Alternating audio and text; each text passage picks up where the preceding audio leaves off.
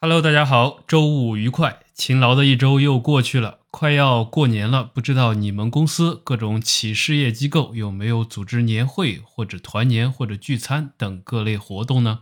反正我们公司最近组织了一场滑雪活动，整个团队放松了一下，所以本周末准备给大家来一场音频直播，就聊一聊公司团建这个话题。美国的职场有什么有意思的分享？和领导聚餐是中美打工人共同的噩梦吗？另外，你的公司一般年前会有什么活动？是痛苦的表演节目，还是美好的回忆？